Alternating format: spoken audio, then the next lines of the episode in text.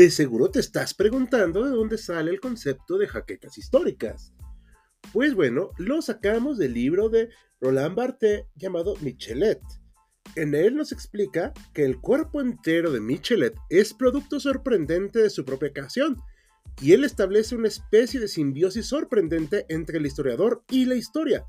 Las náuseas, los vértigos y las opresiones no solo proceden de las estaciones y de los climas, los provoca el propio horror a la historia contada. Michelet tiene jaquecas históricas. Bienvenido al podcast de HC Historia Contemporánea.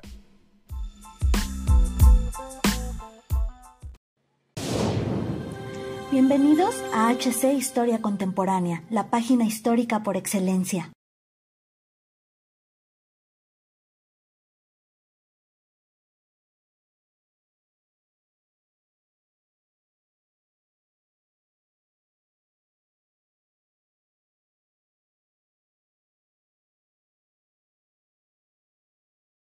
El 29 de septiembre de 1829, Londres fue testigo de una novedad no vista antes en las calles, hombres con uniformes azul desfilando por bares de sus manzanas.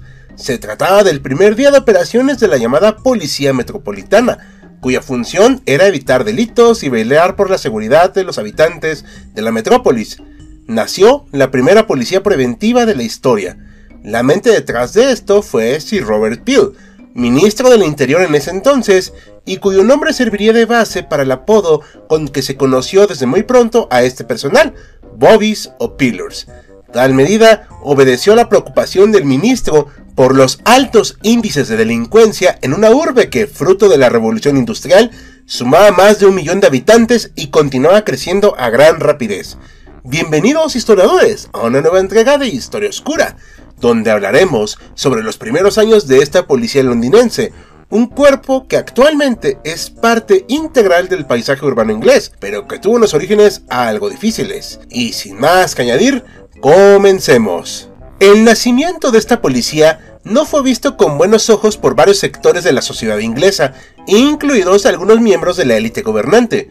Para ellos, esta institución constituía una intromisión por parte del Estado en sus vidas privadas. A fin de cuentas, estos oficiales ejercerían de ahora en adelante un grado de autoridad sobre la población, pero realmente esta se manifestaría especialmente en la facultad para clausurar negocios que no se ciñeran a reglamentos vigentes, detener personas sospechosas de incurrir en delitos o que fueran sorprendidas infraganti e intervenir en riñas, Anticipándose estos recelos y deseoso de que con el tiempo se disiparan, Bill y sus colaboradores establecieron algunos lineamientos para este cuerpo policíaco. En primera, se decidió que los elementos de la nueva institución, conocidos también como constables, no portaran armas de fuego, bajo la lógica de que su función principal era servir y proteger a los habitantes de Londres, no reprimirlos ni coartar sus libertades. Consecuentemente, se equiparían únicamente con una porra, una sonaja de madera, más tarde reemplazada por un silbato, para solicitar refuerzos, y una linterna para los rondines nocturnos. Solamente los guardias destacados en zonas particularmente inseguras podrían emplear un espadín corto como arma estrictamente defensiva. Si bien desde el principio se planteó que esta institución debía poseer una férrea disciplina y jerarquía, Peel fue muy empático en señalar que la policía no tendría ninguna relación con el ámbito militar, sino que dependería directamente del Ministerio del Interior. El uniforme se confeccionó azul para que fuera distinto a las casacas rojas del ejército. Para facilitar su identificación, se confeccionaron también números cosidos al cuello de los uniformes, lo cual representó un antecedente directo de las placas policiales. En cuanto a las prendas de cabeza, si bien ha quedado grabado en la memoria colectiva el peculiar casco similar a un salacot, este solo empezó a ser empleado hasta la década de 1860. En sus primeros años, portaban altos sombreros de copa, diseñados no solo para protegerles de las inclemencias del tiempo, sino también contra ataques sorpresivos a la cabeza, de ahí que su estructura interna estuviera reforzada eran tan robustos que podían ser empleados como taburetes para saltar bardas durante la persecución de algún delincuente. La organización de la nueva institución corrió a cargo de dos hombres de confianza de Peel, que además fueron sus primeros comisionados o comandantes generales, Sir Charles Rowan y Richard Maine, dividieron Londres en una serie de distritos con estaciones de policía en cada uno de ellos. El corazón de la corporación fue establecido en una zona céntrica conocida como Whitehall Place, específicamente en un edificio denominado por razones todavía no muy claras como Scotland Yard. La única zona que se mantuvo fuera de esta jurisdicción fue la llamada City, núcleo histórico de la ciudad y domicilio de los principales empresarios y comerciantes de Londres. No obstante, Años después, también dispuso de su propio cuerpo de policía, que colaboraba con el personal de Scotland Yard en caso de necesidad. Para el establecimiento del personal de la corporación, tanto Peel como Rowan y Maine fueron muy selectivos. Se buscó que los aspirantes a la fuerza provinieran de las clases trabajadoras y que supieran leer y escribir. Asimismo, debían llevar un modo de vida recto y honrado, pues de ahora en adelante serían los primeros representantes de la autoridad en las calles londinenses. Para conseguir este resultado, los comisionados aplicaron una serie de exámenes, tanto de conocimiento como médicos, a los solicitantes. Esto dio como resultado que solo una fracción de los muchos aspirantes fuera aceptada. Con todos los filtros mencionados, para 1830 Scotland Yard, poco más de 3.000 uniformados, cifra que fue aumentando paulatinamente con los años, merced de que nunca faltaron interesados en ingresar a esta corporación. Una vez dentro, la vida era realmente dura para los nuevos policías. En primer lugar, los horarios y ritmos de trabajo no eran generosos. Debían patrullar continuamente su sector en turnos que duraban entre 12 y 16 horas, ya de día, ya de noche. Aunado a esto, las rondas nocturnas les exponían al riesgo de contraer enfermedades respiratorias, aunque esto era compensado por una suerte de seguro médico primitivo. Si bien, a diferencia de otros sectores obreros, tenían posibilidades de ascenso y poseían un sueldo regular, este no era muy alto y muchas veces no les alcanzaba para dar sustento a sus familias.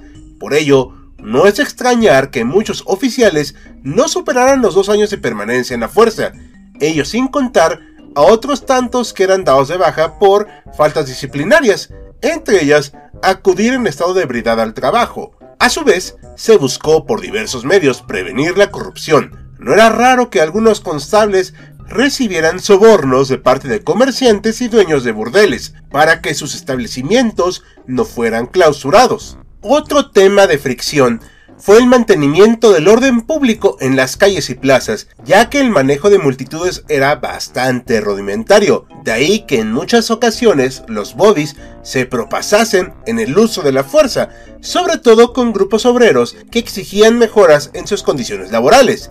Era tal la irritación y críticas que provocaba su actuar que por un tiempo se apodó a la policía como la pandilla del señor Peel.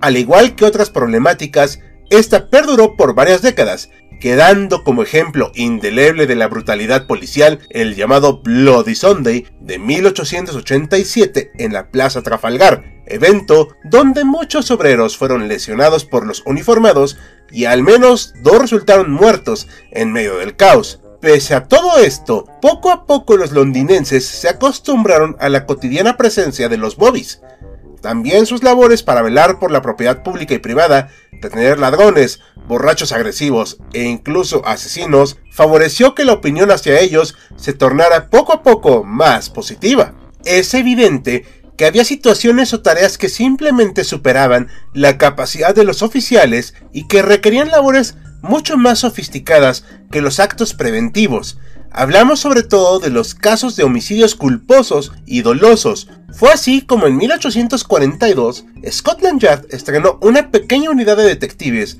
cuya labor será investigar y resolver estos crímenes más específicos. A diferencia de sus contrapartes uniformadas, los detectives vestirían ropas civiles y estarían facultados para portar pistolas o revólveres. Ahora, el hecho de que la criminalística y las ciencias forenses estuvieran dando apenas sus primeros pasos implicó que al lado de algunos éxitos hubiera otros rotundos fracasos y que quedaron realmente impunes, como los crímenes cometidos por Jack el Destripador en la década de 1880. Naturalmente, esta clase de situaciones hacían que el personal de Scotland Yard fuera duramente criticado por la prensa, sectores políticos y la población en general.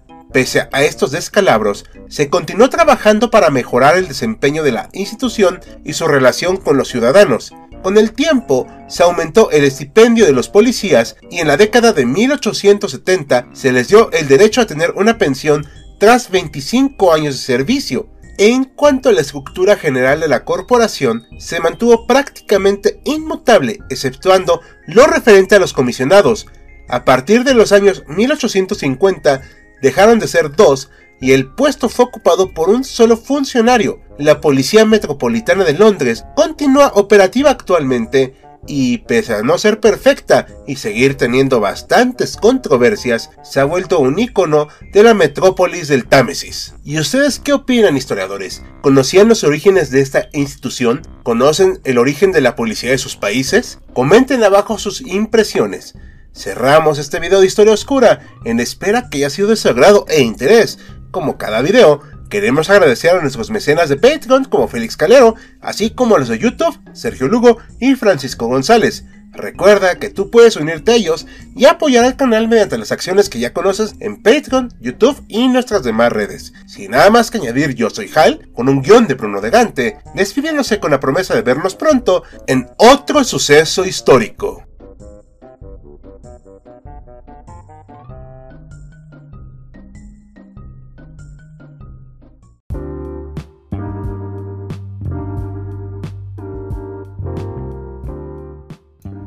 Gracias por acompañarnos en otro episodio de Jaquecas Históricas, el podcast oficial de HC Historia Contemporánea.